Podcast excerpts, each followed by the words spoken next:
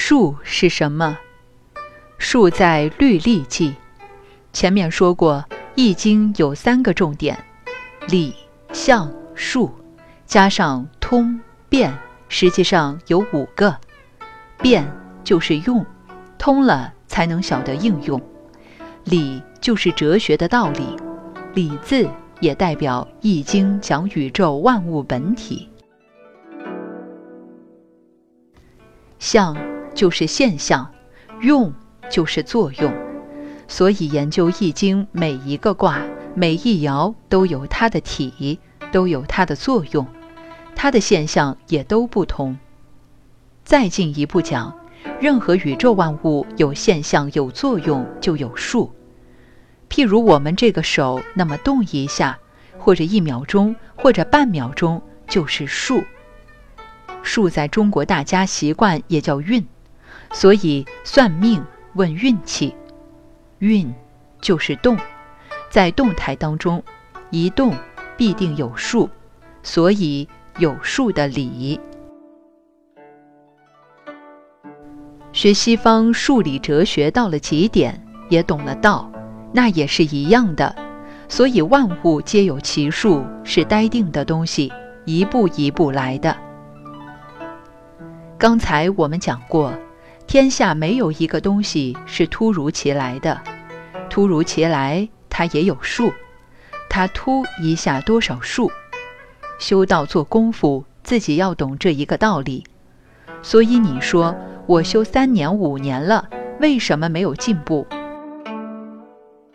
你才三年五年，用佛家的话，只吃三天素，你就想升西天？没有这回事。就算你修了一辈子，有没有和这个规律？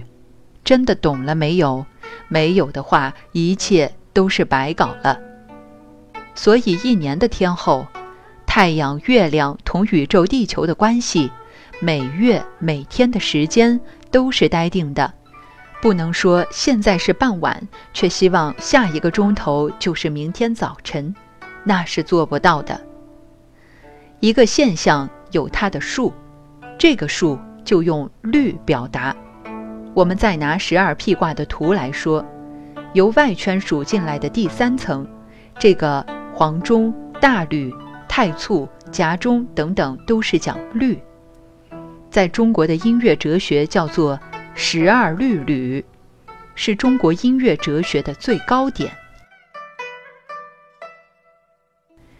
我们历代史书上。都有律历制，属于中国文化的重点。现在先解释这个律，律就是历法，就是这个图外圈的第三层。十一月叫子月，十二月叫丑月等等，阴历同阳历配起来用。十二律吕代表了太阳的行度与我们地球的关系。这个“吕”字代表了月亮，太阴。月亮同地球有一定的关系，这是历法。我们中国几千年来都是阴阳合利用的，但不是现在这样乱用。我们中国古代所谓以农立国，还没有气象台，但是民间对气候变化的掌握就是靠这个。譬如说过几天是清明了，清明、立秋。这个用的十二律是阳历的作用，至于说每月初一到十五用的是阴历，所以是阴阳合用的历。律历纪，纪是什么？十二个月为一年，扩大一点，十二年就是一季，三十年叫一世。这是中国文化的科学与哲学。可是现在的青年大部分都不知道了，嘴里天天叫中国文化，你问他什么是律历记，他就莫名其妙了。这些都是中国文化精华所在，所以外国人写到我们中国科学史，就非常佩服。